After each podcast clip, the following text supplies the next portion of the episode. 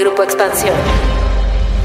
El 13 de noviembre, miles de ciudadanos salieron a las calles de la Ciudad de México y diversas plazas del país para manifestarse en contra de la propuesta de la reforma electoral del presidente Andrés Manuel López Obrador. La marcha fue convocada para defender al Instituto Nacional Electoral de lo que muchos expertos aseguran es una propuesta regresiva y que pondría en riesgo la democracia en el país. Para los organizadores y la oposición, la cantidad de personas que la mañana del domingo abarrotaron el Paseo de la Reforma y la Plaza de la República no solo sepultó de manera definitiva la posibilidad de la reforma electoral, sino que mostró que la gente se puede movilizar y organizar para hacerse escuchar por el gobierno actual. Del lado de la administración, la marcha fue minimizada y descalificada por los políticos que asistieron, y se ha anunciado un nuevo plan para tratar de sacar cambios al sistema electoral sin pasar por la vía constitucional, mientras se convoca a una marcha en respaldo del gobierno. Pero, ¿cómo leer lo que pasó en la movilización a favor del INE? ¿Se puede hablar del despertar del poder ciudadano? ¿Podrá la oposición aglutinar este entusiasmo? De esto vamos a platicar hoy en Política y otros datos. Política. Política. Y otros datos. Un podcast de Grupo Expansión. Política y otros datos. Buen jueves, bienvenidos a Política y otros datos. Hoy es 17 de noviembre del 2022. Soy María Ibarra, editora política de Expansión. Gracias por acompañarnos en este nuevo episodio. Viri Ríos y Carlos Bravo Regidor, ¿cómo están en esta semana post-marcha ciudadana en favor del INE. Hola, hola, ¿cómo están? Feliz jueves de política y otros datos. Hola, hola, qué gusto estar por aquí como cada jueves y recuerden que si les gusta política y otros datos, ayúdennos con un buen rating, estrellitas, likes, todo lo que puedan para poder llegar a muchos más oídos. Oigan, pues así como lo decíamos de momento, una semana en la que prácticamente la conversación se ha centrado en todo lo que sucedió en la marcha que ocurrió este domingo, en donde pues miles de ciudadanos salieron con un objetivo y es el que no se mine la democracia en México, el que no se cambie eh, al INE o no se reforme al INE como se piensa. Yo creo, ya me dirán ahorita sus impresiones, Carlos Viri, pero yo creo que también en un ejercicio un tanto catártico de la gente para decir, ya basta a muchas cosas, ¿no? Que están sucediendo en el país, evidentemente todo alrededor de la reforma electoral. Pero vamos a que nos platiquen qué impresión les dejó esta marcha. Carlos, a ver, tú estuviste ahí, igual que yo. Platiquemos un poquito de cómo viste las cosas en esta marcha del domingo. Pues mira, Mariel, un poco como lo escribí en mi columna del martes en Expansión Política, yo me llevé varias impresiones de la marcha. La primera, y quizás la más importante, es la sorpresa de cuánta gente fue. Impresionante. Eh, yo no esperaba sinceramente tanta gente.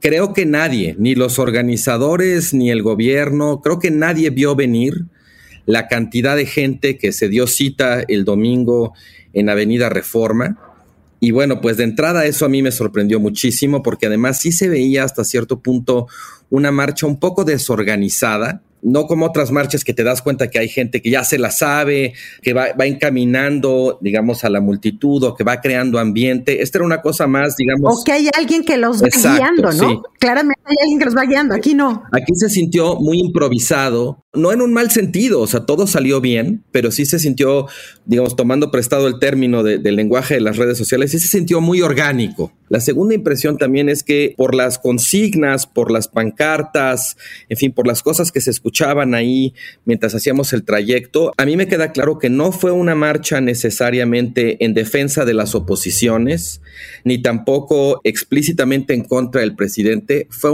marcha en defensa del INE como la institución que ha terminado representando o simbolizando a la democracia. Yo no tengo recuerdo de una marcha que tuviera esa característica, defendiendo una institución pues abstracta en cierto sentido, y me parece muy notable que tanta gente se ha dado cita para defender al INE. En tercer lugar, una tercera impresión es que yo creo que los destinatarios de esta marcha claramente no eran los oídos del presidente. Diría más bien que en primer lugar los destinatarios son las oposiciones, de cuyos votos depende finalmente eh, pues en dónde termine la reforma que propuso el presidente.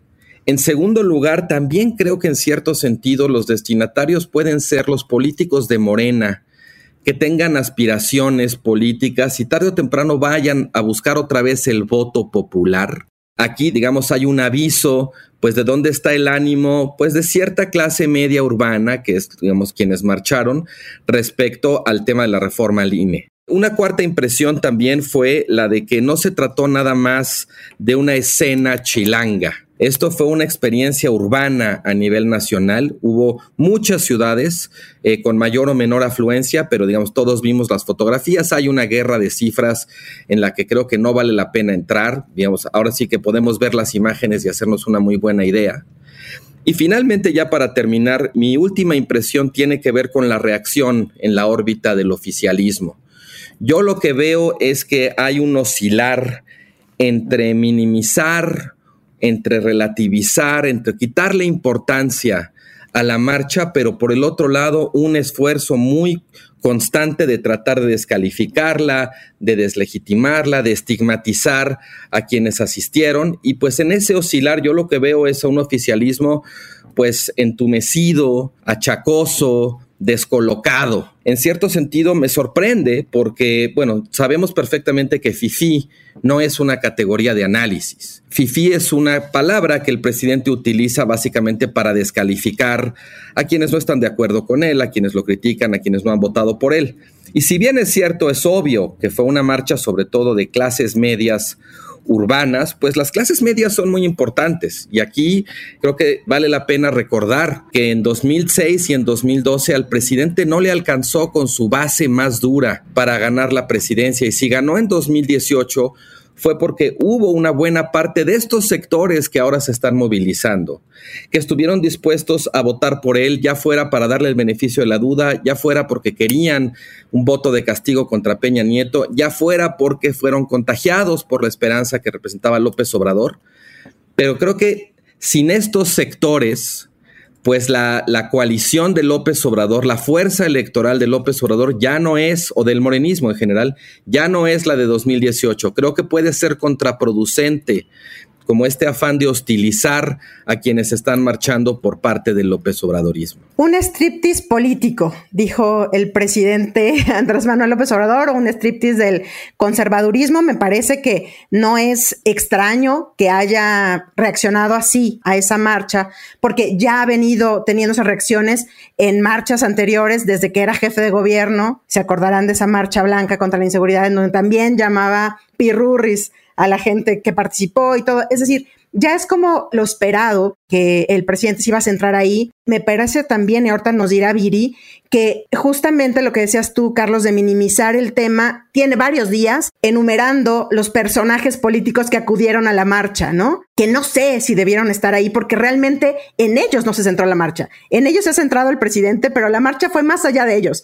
Pero ¿Cuáles son tus impresiones, Viri? Platícanos cómo la viste. Bueno, primero, Mariel, me gustaría mucho decir que yo sí celebro que haya habido una marcha con tantas personas.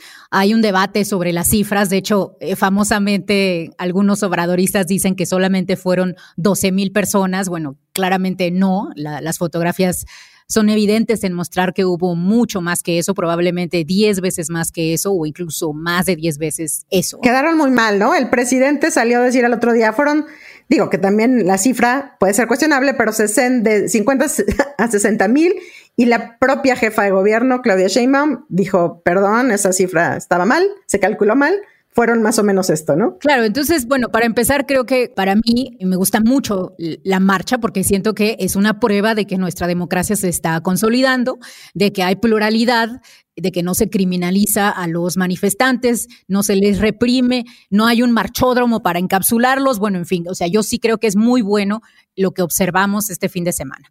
Ahora, yo en lo personal no asistí a la marcha porque no creo en el etos de la marcha.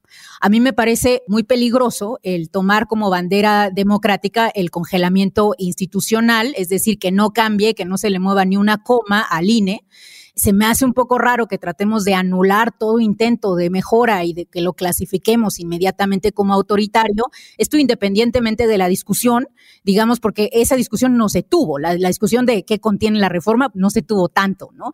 Y sobre todo me preocupó mucho que un poco lo que tú mencionas, Mariel, se convocó no solo desde organizaciones partidistas, pues con un pasado enorme de corrupción que no representan a la sociedad civil, sino también desde muchas organizaciones organizaciones antiderechos, personas en contra del aborto, grupos religiosos. No solo eso, sino que además me parece un poco una cortina de humo, porque la propuesta concreta de reforma electoral no existe. O sea, bueno, López Obrador, digamos, presentó una propuesta, pero luego se presentaron cerca de 50 poco más de 50 propuestas distintas. Los partidos incluso se sentaron a negociar. Entonces, no sabemos bien a bien, digamos, contra qué propuesta era la protesta. Y de hecho, yo en lo personal siento que hay muchos aspectos de la propuesta, incluso de la propuesta original de López Obrador, que valía la pena discutir públicamente. Ahora, ¿cuáles son esos aspectos? Bueno, hay varios, pero quiero enfatizar una cosa. No soy yo, Viri, la que está a favor de esta reforma. Una famosa encuesta realizada por el INE mostró que dos de cada tres mexicanos están en favor de la reforma electoral que propone López Obrador. Me parece que sí hay que poner en perspectiva el hecho de que la marcha, digamos que fue de 100 mil personas, o digamos que fue de 600 mil personas, o digamos que hubiera sido de un millón de personas, pero este país tiene 126 millones de personas. Y entre el 126 millones de personas están de acuerdo con elegir a todos los diputados federales y senadores por medio de listas estatales, sustituir al INE y a los organismos electorales locales por el Instituto Nacional de Elecciones y Consultas y pues lo que comentábamos anteriormente. Es que entonces ninguna marcha sería válida. No, no, no estoy diciendo que la marcha no sea válida. Simplemente me parece que hay que poner en perspectiva cuál es la verdadera, digamos, el verdadero panorama de la opinión pública. Oye, Viri, pero bajo esto que nos dices, entonces ninguna marcha sería representativa, porque nada representa a los 130 millones de mexicanos que somos en México. ¿Cómo podemos tomar entonces eso? No, bueno, yo creo que sí ha habido muchas marchas. Podemos hacer un recuento histórico que han representado posiciones mayoritarias en contra de la minoría en el poder. Por ejemplo, la marcha del 2004, la marcha de Blanco contra la inseguridad, que de hecho fue también contra López Obrador. Era una marcha en donde la mayoría de los mexicanos sí creían que el principal problema de México era la inseguridad, sobre todo en Ciudad de México. O incluso si tú observas, por ejemplo, las marchas que se dan cada año por violencia contra las mujeres, el 69% de los mexicanos sí cree que la violencia contra las mujeres es un gran problema no abordado. Entonces, no me parece que aplique. Creo que hay protesta mayoritaria y luego hay protesta minoritaria. Y está bien, ambas herramientas son democráticas, pero hay que ponerlo en su justa perspectiva. Sí, yo sí creo, no sé qué piensas tú, Carlos, pero yo sí creo que la calle es de todos. Y todos aunque sean menores, pueden salir a decir lo que piensan y pueden salir a tomar la calle a posicionar algún pensamiento, algo con lo que están en contra o lo que están a favor. Pero si no, imagínense qué sería de esto. Yo, yo creo que aquí depende mucho también de cómo interpretemos lo del sentimiento mayoritario, porque también, digamos, en las encuestas de aprobación o de credibilidad, el INE tal cual existe hoy sale muy bien evaluado. Es una de las instituciones que tiene más reconocimiento ciudadano y pues en ese sentido también es perfectamente interpretable la marcha como que la gente salió a defender pues precisamente a esa institución que tiene tan buena reputación, que tiene tanta aprobación contra una reforma que pretende alterarla en modos muy significativos. De hecho, la reforma dice tal cual, suprimir al INE y crear una nueva institución que se llamaría el INEC. No vamos a entrar en los detalles de la reforma, pero yo creo que ahí sí hay tres aspectos generales que justifican, me parece de alguna manera, el que la gente haya salido a defender al INE. El primero de ellos, desde luego, es el tema de cómo se elegiría a los consejeros y a los magistrados por voto popular y a propuesta de los poderes constituidos. Eso me parece altera de manera muy preocupante pues la legitimidad del propio árbitro, ¿no? Yo no creo sinceramente que sea una buena idea poner al árbitro, someter al árbitro a la elección de las respectivas porras de los equipos cuya competencia habrán de arbitrar. La función del árbitro electoral no es representar la voluntad de ninguna mayoría es garantizar que las elecciones sean libres y limpias. Y en ese sentido pues quizás la elección popular para esto no sirve, sirve para otras cosas, pero no estoy seguro para nada que sirva para esto. Y además digamos en términos comparativos se pueden contar con los dedos de una mano y hasta sobran en que otros países se elige popularmente a las autoridades electorales. En segundo lugar, bueno, está desde luego también el tema del financiamiento a los partidos, que siempre ha sido un problema en México, que lo va a seguir siendo, pero lo que propone esta reforma de solo darle recursos públicos a los partidos en año electoral y cómo se supone que habrán de financiarse.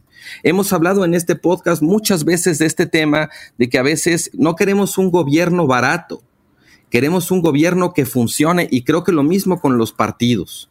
Y en este sentido, simplemente despojarlos de esos recursos, pues ¿qué es lo que va a hacer? Pues entregarlos aún más a los brazos del financiamiento ilícito o del financiamiento, digamos, oscuro, del desvío de recursos. Y por último, también, pues creo que la reforma altera el funcionamiento de la institucional electoral en la medida en que atenta contra el servicio civil de carrera no solamente en el INE nacional, sino también en las soples. Y eso desde luego también es muy preocupante porque si siempre cuando hay una elección una de las cosas que se repiten es que el INE hizo bien su chamba, en buena medida es por eso, porque en el INE hay un cuerpo profesional de funcionarios, un servicio civil de carrera con mucha experiencia, con mucho conocimiento, con mucha memoria institucional que ayuda a que las elecciones salgan bien y pues me parece un absoluto despropósito quitarlo. Para mí esos eran al menos los motivos que me inspiraron ir a la marcha y que sé que también a otras personas. Y bueno, la cuestión ahora, creo, y con esto nos podemos mover un poco de tema, es que la reforma parece en buena medida muerta después de la marcha por las manifestaciones que han hecho los partidos de oposición, porque también el presidente López Obrador anunció que no había nada que negociar, y eso pues de alguna manera elimina la posibilidad de que los partidos de oposición estén dispuestos a negociarla. Ahora el presidente anunció el martes pasado en la mañana que bueno, que no hay problema, que si no se puede la constitucional, que optará por esta estrategia por la que optó con la prórroga de Saldívar o con la reforma eléctrica por reformar la ley, básicamente darle la vuelta a la mayoría calificada que requiere un cambio constitucional con un cambio legal que se hace con mayoría simple y pues de ese modo que podía hacer esos cambios. Salió también el senador Monreal a decir eso no se puede y esta suerte como de narcotúnel constitucional pues terminaría en la Corte probablemente por la vía de una controversia, para ver si se junta el suficiente número de ministros o no para echarla abajo. Esto es una ruta muy peligrosa, porque básicamente lo que significa es que el presidente está dispuesto a querer cambiar la constitución, reformando una ley de menor jerarquía y con una mayoría pues que es más cómoda para él, pero que no cumple con el requisito de las dos terceras partes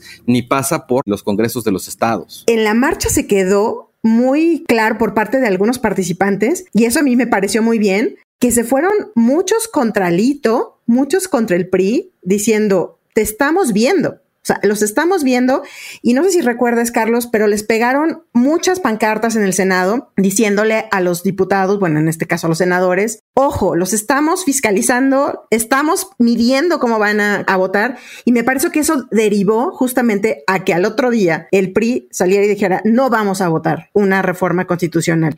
Pero este plan B Viri, que comenta Carlos y que comentó el presidente, ¿hacia dónde se va a estampar? ¿A qué escenario nos podríamos enfrentar en caso de que hubiera una reforma legal? Cuando tenemos a la vuelta de la esquina el inicio del proceso electoral presidencial y bueno, y de tantas otras elecciones que ocurrirán también concurrentemente. Bueno, hay varias cosas que van a suceder como parte de este plan B, pero la primera es recordar que el plan B es que ya no se necesiten dos terceras partes del Congreso para aprobar una reforma constitucional, sino que se puedan aprobar legislaciones secundarias solamente con Morena y sus aliados. Ellos tienen los votos para hacer eso y con esos votos legalmente se pueden hacer, de hecho, muchos cambios. Hay cosas que no se van a poder hacer, pero hay muchas cosas que sí se pueden modificar. Por ejemplo, se puede modificar la estructura del INE sin problema. Todo el tema de los OPLES y de cómo querían centralizar la estructura del INE y deshacerse de las partes estatales, se puede hacer.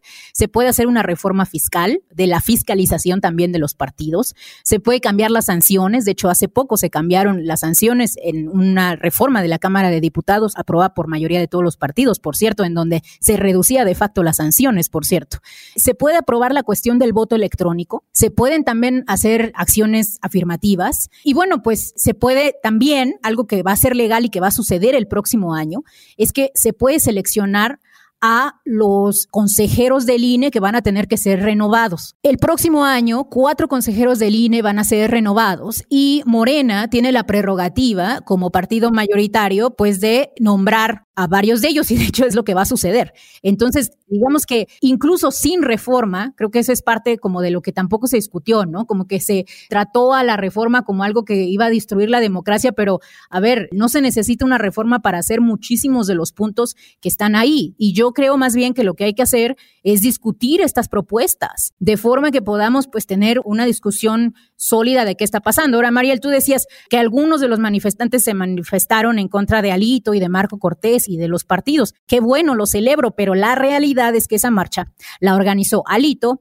la organizó Marco Cortés, la organizó Claudio X González y también la organizó y la convocaron muchísimos grupos antiderechos. Entonces está bien ir a protestas legítimas, pero tampoco podemos desconocer que pues la gran, digamos, eh, lista de los innombrables que estuvo detrás de la organización de esto y por qué. Pero es que eso es minimizar, yo creo, Viri, con todo respeto, también para el presidente, porque eso es lo que ha hecho el presidente, minimizar la marcha poniendo esos nombres por delante. Yo fui a reportear, yo fui a cubrir la marcha, pero mucha gente de la que estaba ahí decía, a mí no me representa este hombre. O sea, yo no quiero marchar junto a él, pero esto es lo que hay ahorita y por eso yo decía en un principio, me parece que lo que sucedió ahí trascendió a los políticos que ahí estaban. De verdad que a veces que ni siquiera se veían dónde estaban. Pero además, ¿no sienten que como que de un lado y de otro, poniéndolo en su justa dimensión, hay medias verdades, tanto en unos como en otros? O sea, es decir, tanto en Morena dice, no queremos destruir al INE, media verdad los otros sí quieren destruir al INE, están defendiendo a Lorenzo Córdoba y a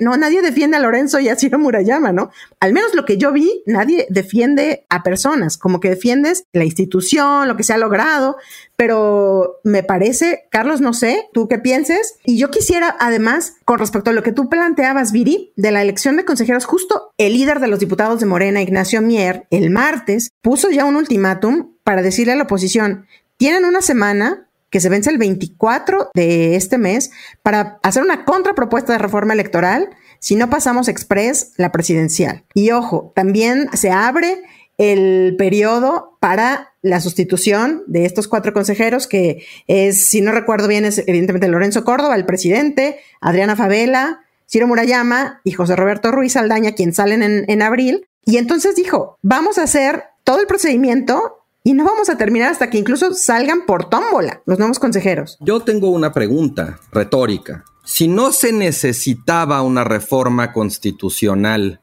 para hacer todos estos cambios, sino que se podían hacer por la vía de la legislación ordinaria, como estás diciendo, Viri, entonces, ¿para qué se propone una reforma constitucional en primer lugar? Mi punto es que yo, yo creo que sinceramente el presidente hace la propuesta y luego la boicotea, porque en realidad o sea, hay un claro afán de tensar las cosas, de calentar el ambiente, de ser visto dando esta batalla y de retratar de alguna manera, digamos, a las oposiciones como si no quisieran cambiarle nada al INE. Yo creo que el INE, y lo hemos platicado en otros episodios, hay, hay muchas cosas que se pueden cambiar, que incluso hace falta cambiar del sistema electoral relativa a la fiscalización, relativa a la violencia contra candidatos, en fin, muchas cosas en las que no voy a entrar. Aprovecho, Carlos, para invitarlos a que escuchen el space justamente que hicimos hace unos días y que está colgado en nuestras redes sociales de expansión justo hablábamos qué es lo que sí se necesita cambiar, ¿no? Un poco de línea, porque claro, como dice Viri, no nos podemos cegar tampoco y decir todo es perfecto, no se necesita ningún cambio. Exacto, entonces yo lo que creo es que aquí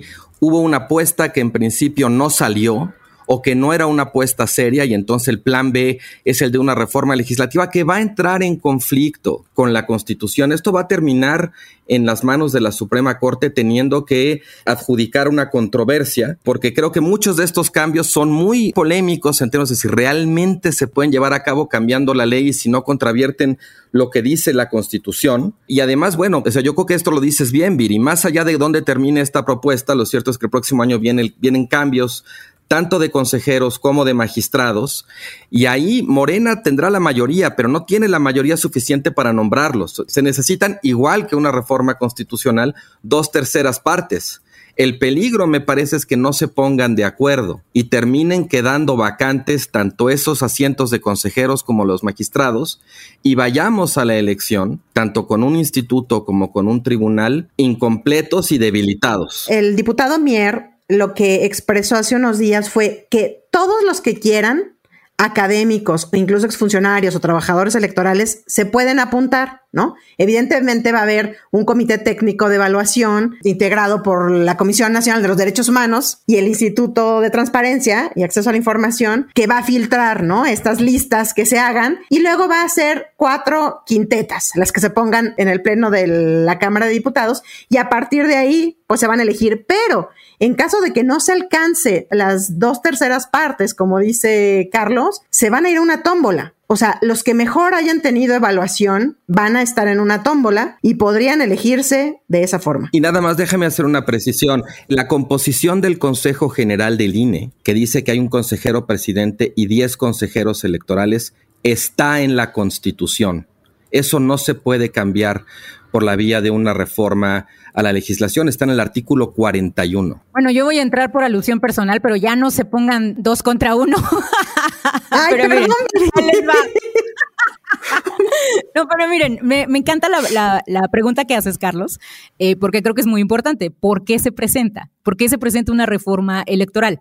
Bueno, yo creo que se presenta por dos razones. La primera es porque una reforma constitucional sí pudiera ser muchísimo más ambiciosa que el plan B. El plan B sí es un plan B, porque el cambio de las leyes secundarias puede hacer lo que yo mencioné, pero no puede hacer muchísimas otras cosas que estaban en muchas de las propuestas originales. Ahora, no va a adjudicarse una controversia constitucional si se hacen las reformas en los temas que yo listé, que son muchos. A lo mejor López Obrador, como le gusta, como hace ocasionalmente, pues presenta cosas que son anticonstitucionales. Yo creo que ese sería un error. Yo creo que él puede cambiar muchas de las cosas sin hacerlo y pues esperemos que tenga pues buenos consejeros jurídicos que no lo hagan llegar de nuevo a la Suprema Corte de Justicia. Sin embargo, me parece que la segunda razón es más importante. Y la segunda razón por la cual López Obrador presenta esto es porque el presidente es un experto en crear cortinas de humo.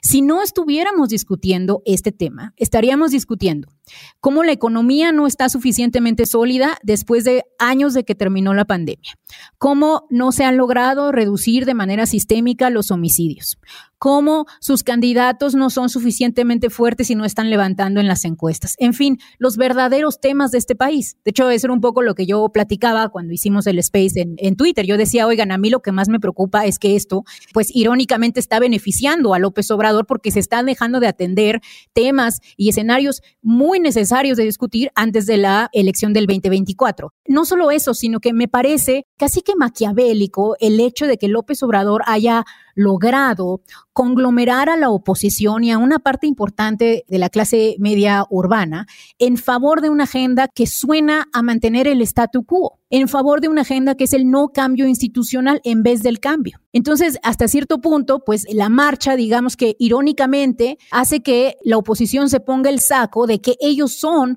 los defensores del statu quo, de que ellos no quieren un cambio institucional profundo. Y pues eso al final del día beneficia a López Obrador porque lo deja a él como el reformador, el que quiere atender lo que les comentaba, la voz de la gente que sí quiere cambios en el sistema electoral y pues otra vez lo deja en una situación, yo pienso, mucho más favorable de lo que deja a la oposición. ¿Qué va a seguir? Porque yo les preguntaba hace un momento, tenemos encima varias elecciones, las más importantes, me refiero por la magnitud, ya en unos, en unos meses. ¿Hacia dónde vamos a llevar esta discusión, Carlos? Yo diría dos cosas. Yo de entrada creo que, no estoy seguro de que se pueda interpretar como que la oposición está en contra del cambio y López Obrador a favor, porque no es cualquier cambio.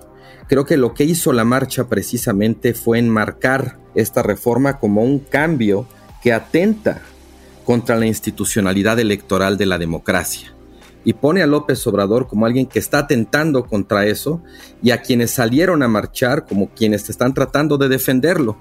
Yo también cuestionaría mucho la idea de que esta fue una marcha de las oposiciones. Las vi realmente sí, la apoyaron, había uno que otro liderazgo por ahí, pero quedaron muy rebasados los partidos de oposición por la participación ciudadana. Finalmente, pues sí, entiendo desde luego que en esta marcha se expresa un ánimo o un entusiasmo muy susceptible de ser canalizado, de ser traducido por las oposiciones, digamos, en una estrategia electoral. No estoy seguro de que vayan a poder hacerlo, pero creo que aquí hay de alguna manera una señal o una semilla. Para terminar, yo lo que diría es que me parece que por un lado la reacción de la órbita López Obradorista ante la marcha sí los muestra muy desgastados. Realmente en su guion no hay espacio para interpretar esta marcha de otro modo que no sea como con la condena no hay un reconocimiento de la pluralidad, hay incluso una mentalidad ahí medio conspirativa de los intereses oscuros y tal. Y yo creo que los próximos dos años mantener ese discurso que probablemente lo van a mantener no va a ser sino desgastar a López Obradorismo como una coalición que en lugar de inspirar esperanza, lo que hace constantemente es estar incitando al agravio. Eso del lado del López Obradorismo. Del lado de la oposición, yo lo que veo sí, pues es una oportunidad, un ánimo, pero no sé si haya la capacidad realmente de articularlo o de consolidarlo para que desemboque en una candidatura opositora fuerte. Yo creo que los partidos de oposición no han logrado sacudirse el desprestigio. Los partidos de la transición, no PAN, PRI y PRD, no han logrado sacudirse el desprestigio de 2018. Entonces, el saldo para mí es que por un lado tenemos a una coalición López Obradorista cada vez más desgastada y más incapaz de lidiar con el cambio de vientos que esta marcha desde mi punto de vista está indicando, unos partidos de oposición que no han logrado superar su desprestigio. Y bueno, pues unas clases medias urbanas que dan señales de descontento y que van a jugar como las clases medias siempre han jugado, un papel importantísimo en el próximo proceso electoral. Mira, yo concuerdo que las clases medias son muy importantes. Las clases medias no son grandes en este país. Nosotros estimamos que son de entre el 13%, el 16%, son un grupo realmente pequeño porque este país es un país de vulnerables y de pobres, pero sí son un grupo con una influencia muy grande. Entonces, a mí sí me preocupa que ante una marcha de este nivel, la reacción de López Obrador haya sido la descalificación, el insulto, el tildarlos de racistas, de clasistas, cuando bueno, yo no dudo que haya clasistas en una marcha de 100 mil personas por el simple hecho de que es una marcha de 100 mil personas y de que este país pues tiene un problema serio de clasismo, pero no por ello vamos a poder aceptar que el presidente de la República insulte así a personas que están en su legítimo derecho de estar en las calles protestando por cualquier cosa que, que ellos decidan. Entonces, a mí sí me parece que hay una descomposición muy grande, no solamente de López Obrador, sino de muchos de sus seguidores. Incluso, por ejemplo, me preocupa algunos de los dichos de Claudia, quien probablemente sea su sucesora. Me preocupa algunos de los dichos de varios congresistas, de personas en niveles muy altos del partido, porque yo me pregunto, a ver, estamos en 2022, ¿cómo va a estar el clima en 2024? Yo creo que sí estamos observando una devolución muy grande por parte de un partido que además no tiene razón para devolucionar porque Morena está ganando. Morena tiene al día de hoy ganadas 20 gubernaturas de 32. De verdad eso creo que sí me preocupa mucho. Justo esa es una de las cosas que no se entienden como ante un aparato electoral que le ha dado tanta alternancia en la que se ha beneficiado Morena, justo es porque ahora quiere cambiarlo, ¿no? No, yo no creo que quieran cambiar al árbitro, quieren crear una cortina de humo. Y el problema es que mucha gente pues se lo compró. Bueno, es que puede ser una cortina de humo hasta que deje de serlo. O sea, hay una tentativa, hay un esfuerzo, se presenta, puede ser una cortina de humo, pero puede no serlo. Y a lo mejor cuando nos damos cuenta ya es demasiado tarde. Lo único bueno me parece es que ahora ya tenemos mucha claridad de que sí va a ser mayormente una cortina de humo, no va a pasar ninguna reforma constitucional. El propio Monreal, morenista, ya dijo que en el Senado no va a pasar, o bueno, no dijo eso, pero dio a entender que en el Senado no iba a pasar. Entonces creo que estaremos más bien discutiendo las leyes secundarias muy pronto. Ninguna reforma que contemple una regresión, dijo el senador Monreal. Pero sí, justamente, me parece que en las siguientes semanas estaremos viendo si se configura o no este plan B del que habla el presidente y cómo separa cada uno de los actores políticos que le tocará evidentemente estar ahí en el Congreso para apoyarla o no, pues todo lo que se proponga, ¿no? Muchísimas gracias por acompañarnos hasta el final del episodio. No olviden activar el botón de seguir, la campanita de notificaciones y compartir si este podcast les gustó. Déjenos sus comentarios y críticas en arroba expansión política, arroba bajo ríos, arroba carlos bravo reg, arroba mariela F. Este podcast fue producido por Mónica Alfaro y Leo Luna. Cuídense mucho, nos escuchamos en el próximo episodio. Bye bye. Política y otros datos. Un podcast de Grupo Expansión. ¿Eres aficionado de la Fórmula 1? Entonces Fórmula Latina es para ti. En este podcast disfrutamos y vivimos con pasión de la máxima categoría. Cada martes tenemos para ti el mejor análisis con los periodistas Juan Posaroli, Diego Mejía, Cristian González Rouco y yo, Giselle Sarur. En Fórmula Latina también hay invitados, pilotos y expilotos ya se han unido a los formuleros. Escucha Fórmula Latina en tu plataforma favorita de podcast y vive con nosotros la pasión de la Fórmula 1.